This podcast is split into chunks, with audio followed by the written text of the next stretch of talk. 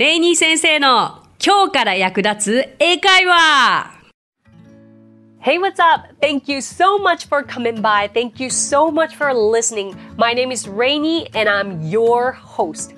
皆さん、こんにちは。英会話スクール English Partners 代表のレイニーです。今日もレイニー先生の今日から役立つ英会話をお聞きくださってありがとうございます。今回は新シリーズ聞き間違えやすい英語をお届けします。まあシリーズ化するかはまだ分かりませんが今回お送りした内容へのリスナーさんからの反応を見て決めていきたいと思いますのでぜひ感想を皆さんお願いいたします。リスナーの方からも面白い聞き間違い失敗談も届いていますので早速紹介していきますね。ニックネームミキティさん。15年前くらいに1年間プライベートスクールで弾丸インターンをした時のこと。この子たちをパーティーに連れて行ってと担任の先生から3歳児を3人渡されどこのクラスのパーティーに行けばいいかわからないんだけど英語で質問できないから聞かなくてもいいかきっと盛り上がってワイワイしているクラスを見つければいいからすぐわかるさと校内をうろうろすること10分くらい。もうここまででなんか面白い予感しますよね皆さん。戻らない私たちを心配した担任が終わったと聞いてきたので、え、パーティーのクラスに連れて行くんですよね？と私、え、パーティーよ？と、その後慌てて担任の先生に連れられてトイレへ駆け込んだことを今でも忘れません。ということでミキティさん、面白い！ありがとうございます。このエピソードから私たち含めチーム、レイニー先生のこの今日から役立つ英会話チームで面白い企画を思いつきましたのでありがとうございます。本当にこれは聞き間違えってありますからね。はい。今回はそんな聞き間違えをして恥ずかしい思いを皆さんにしていただかないためのいくつかをご紹介していければと思います。このパーティーっていう言葉自体が馴染みがないから何のことかわからないわけですけれどもまずこのパーティーの発音はパリーですねパリーになりますパリーえー、辞書で調べると「おまる」と出てきますが、うん、お手洗いに行くという子供に対して使うときに「Do you need to go to restroom?」大人だったら「restroom」とか「bathroom」という表現を使いますけれどもあの子供の場合はパーティーパーティーが主流です。OK? パーティーパーティー違い分かりますか？よく聞いてみてください。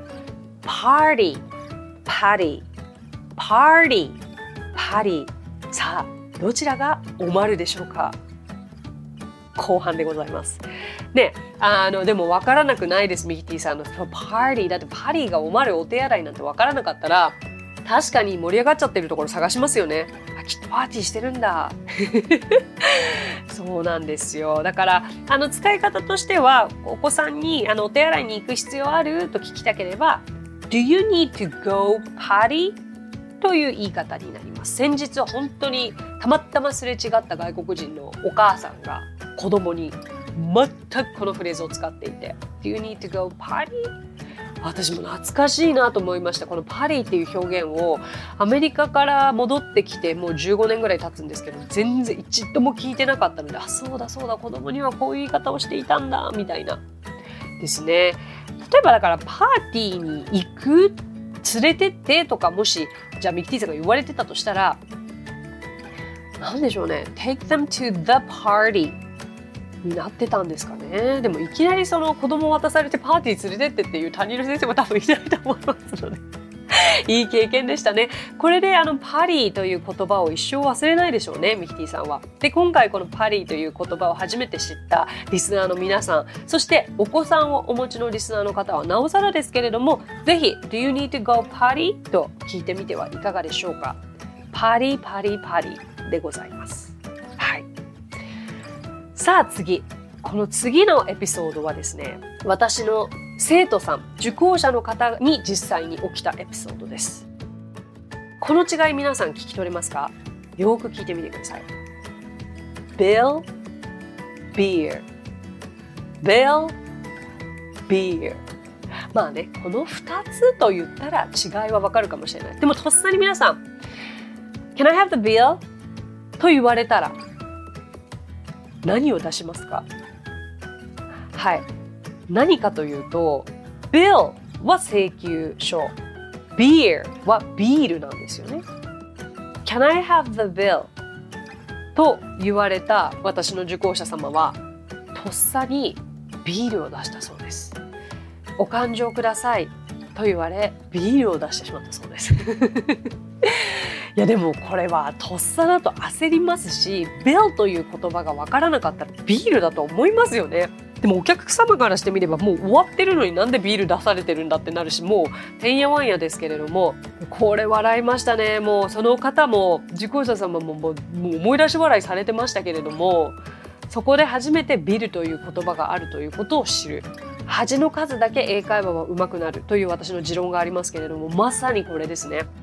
いいですか？で、えーと、これは皆さんにとっても海外旅行に行って、えーと、とお勘定ください会計をという時にすごく役立ちますのでそういう時はこのような言い方があります。Can I have the bill please? もしくは Could I have the bill please? 一緒に言ってみましょう。Could I have the bill please? はい。Could I have the bill please? まあもっと簡単に bill please ということもあるんでしょうけどだから bill please と beer please だったら本当にややこしい。でも発音は L と R で大きく違いますか？Bill か beer ですからね。ビールをくださいだったら Could I have a beer please? となります。これも海外旅行で使えそうですね。Please repeat after me. Could I have a beer, please? はい。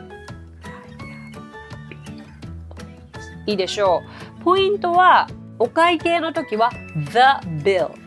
ビールの時は a beer です。でもとっさに言われるとそんな違いなんかわからないですから、まあまあまあ、でもその発音の違いをこれは聞き分けるしかないですかね。でもとてもよくあり得る聞き間違いだと思いますのでしっかりこの2つの意味響きの違い今回で理解してください。さあ次です。次も実は受講者様からしかも2組の違う受講者様に起きた聞き間違いです。もう先生聞いてくださいよって言われてうちの夫コーラ頼んだら水が出てきたんです。どういうこと？って思ったわけですよ。コーラと水って何が似てるんだろう？どう間違えたんだってコーラってコークって言うんですよねえ。だってコークとワーターでどういう聞き間違いを逆に店員の方はされたんだろうと思ったらコーラのことをコークということ自体を知らない日本人の方が多かったことに気づいたんですよ。そうですよね。わからないですよね。だからコーラと言ったそうなんですね。それはコーラ water, コーラ、ウォーラーみたいな感じになったんだと思うんです。まさかコーラ頼んで水が出てきたら本気で嫌がらせかと最初思うかもしれませんがでも仕方ないミスだったということでじゃあまずコーラをくださいと言いたければこうなります Can I have a coke? はい Can I have a coke? じゃあ水をくださいだとこうなります Can I have some water? はい Can I have some water. いいですか？うん、このケース私にも起きた僕にも起きたという方 コメントくださいね。はい。コーラはコークと言います。じゃあ次なんですが次は私の親戚がいやちょっとレイニーあのー、これ何て言ってるか分からなくて何度聞いてもクッキーズだと思うんだけどちょっと歌詞聞いてみてくれない？って言われた英語の歌詞があるんですね。いやもうこれサビの部分でクッキーズクッキーズしか言ってないからどんな歌なんだろうって想像してるんだよねって言われてそれででも今流行ってるっぽくてって言われたんでえ今流行ってる洋楽でクッキーズっていうなんか洋楽あったっけなって思いながらよく考えててサビが始まったんですよ。そうしたらなんと Cool Kids と言っていたんです。だけど確かにクッキーズって聞こえるなと思ってああこれクーキッズだよとかいう話をして大笑いをしたという覚えがあったんですがあのこれエコスミスの「クールキッズ」という曲があってもしこのサビを聞いたらああこの曲ねって思う方もいらっしゃるのかなと思ったので気になる方はぜひ聞いてみてください。そして皆さんはそれがクッキーズと聞こえるのかクーキッズと聞こえるのかというのも報告してもらえたら嬉しいです。もうすでに私答えてるので多分クーキッズと聞こえるんだと思うんですがあれなんですよ何が難しいか結局これって聞き間違いというのはその単語そのフレーズが聞き取れてないという証拠なんですよね。つまり我々 English Partners ではレッスンの時によくディクテーションといって聞いた英語を書き起こすというエクササイズをしているんですけれどもあのじゃあ何がディクテーションでメリットかというと評価すべきポイントというのがはっきりわかるつまりその私の親戚は L の音が聞き取れてない癖があるんだなっていうことがわかるわけですよ。Cool kids このうううの部分が聞き取れてない。わかります？だから cookies, cool kids つまりだから L の発音をそのそういう方には強化して教えるこういうのがディクテーションというものからの延長線上で分かってくる自身が強化しなきゃいけない英語力の部分だったりもします。はい。で次。次はこれ私もあのもうあれですね。今回は受講者様と私の親戚と私自身のエピソード。あプラスアルファあれですね。ミキティさんのエピソードだけでも十分お腹いっぱいなぐらい楽しいんですけれども。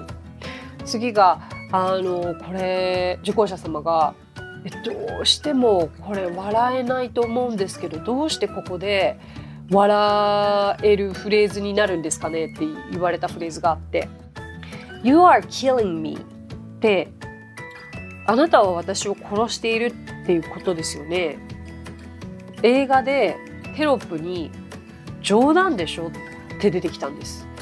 どういうことでしょうって言われて、あーと思ったんですよ。というのが、You are killing me という表現は直訳するとあなたは私を殺すという意味なんですけどこの表現で実はなんかもうおかしすぎるもう本当にやめてもうもう死んじゃうぐらい笑っちゃうおかしい大爆笑の時にも You're killing me って言ったりとかあとは例えばなんかもう失恋してもう心が痛い胸が痛いもう張り裂けそうという気持ちの時にあこの事実が私を殺しているつまり辛すぎるという時にも使えるしだから逆に私最初のあおかしすぎ面白すぎるという意味で You're killing me という表現を映画では使ってたんですよというふうに言ってたんですけど実際その部分を YouTube で後で見た時に You are kidding me って言っていたんですね。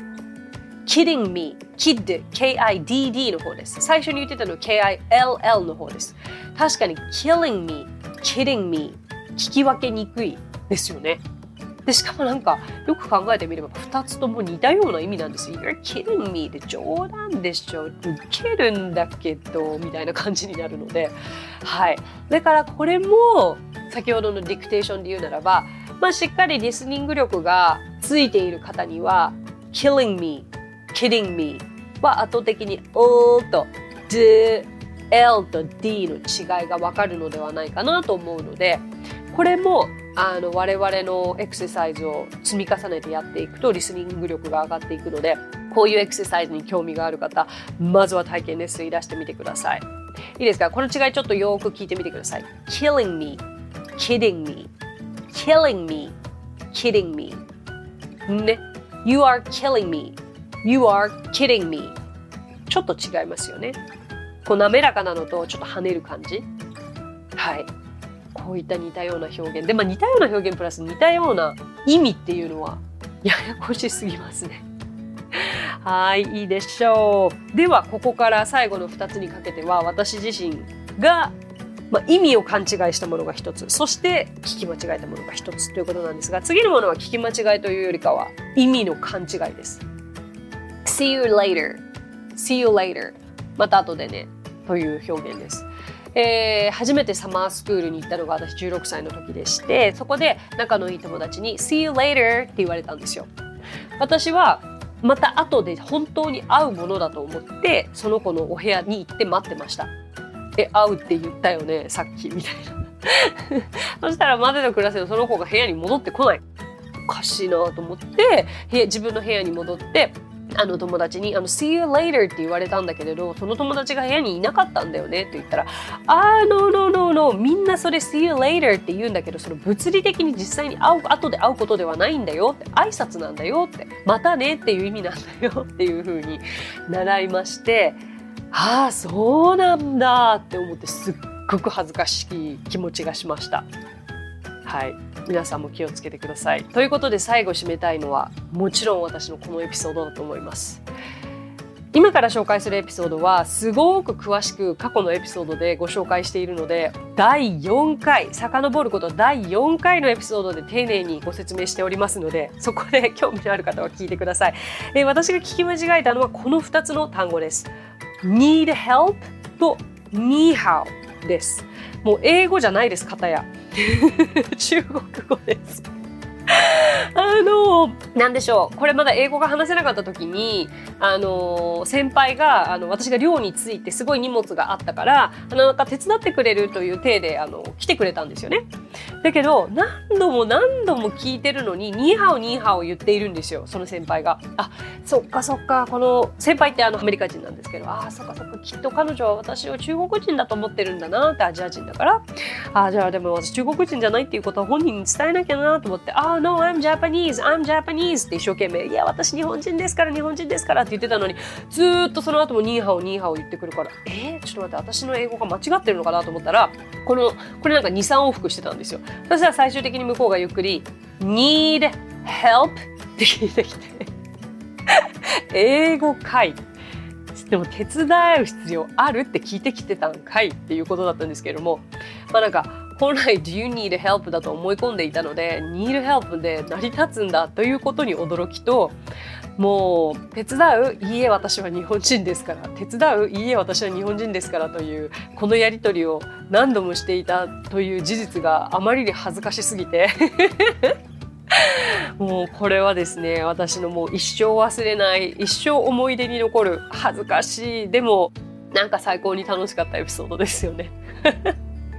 はい、まあ、こんなこともあります。まあ、私自身ももう散々聞き間違え、それから恥ずかしい思いをしてきてますので、まあ、こういったことはいつか笑い話になりますし、何でしょう。恥ずかしい思いをした英語の単語やフレーズはもう一生忘れないと思いますので、全て経験で財産ですね。はい。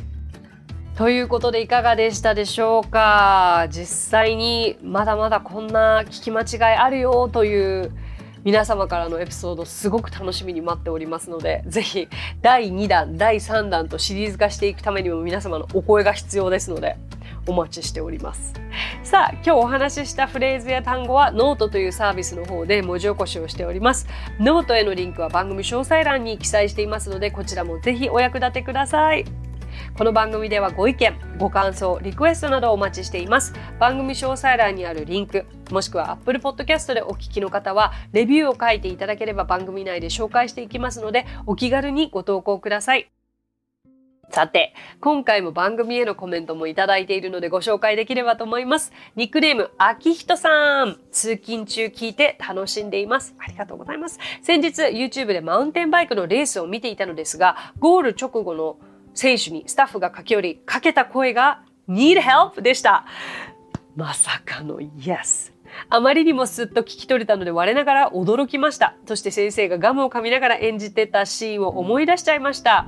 気づかぬうちに刷り込まれてたんですね。これからもポッドキャストの配信を楽しみにしています。お体に気をつけて頑張ってください。ツイッターもしっかりチェックして練習しています。ということで、そう先ほど私が聞き間違えた恥ずかしいエピソードを聞いてくださって、そしてなんとすっと聞き取れていたということでいや私のこの恥ずかしい経験がどの中のお役に立てたかと思うと全て起こることに意味があるんだなと思います皆さん Everything happens for a reason ですよツイッターもチェックしてくださってるんですね。ありがとうございます。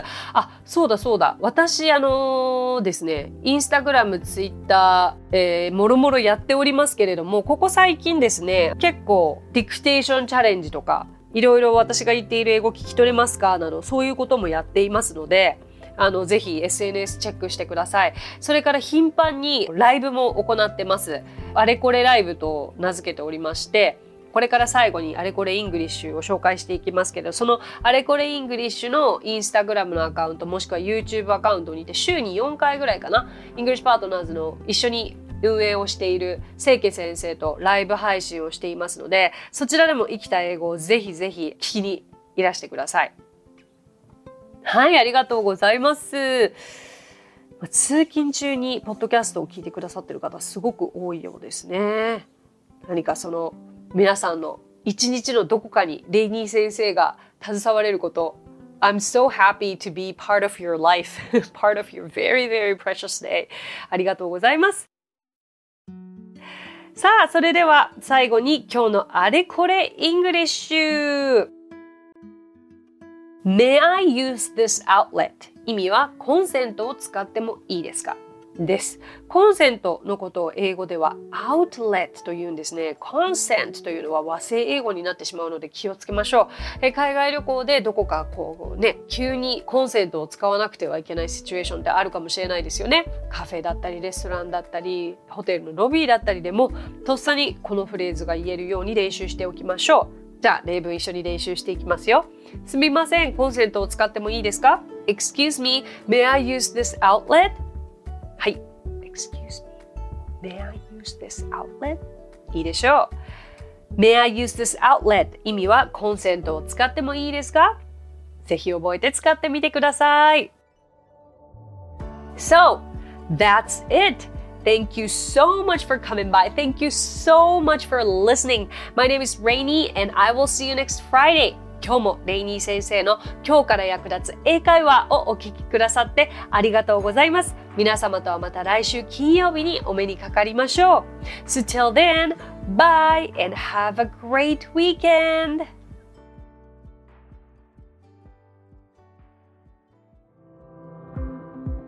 さあここでレイニー先生の活動を紹介させてください。まずはレイニー先生が主催する英会話スクール English Partners では私たちと楽しく英語を身につけたいという方を大募集。マンツーマングループキッズすべてオンラインレッスンでもやっています。詳しくはイングリッシュパートナーズで検索してみてくださいね。その他1分で見る英語辞書動画あれこれイングリッシュや毎週水曜日22時より YouTube ライブにて生英会話レッスンなども行っています。ぜひそちらの方もチェックしてみてください。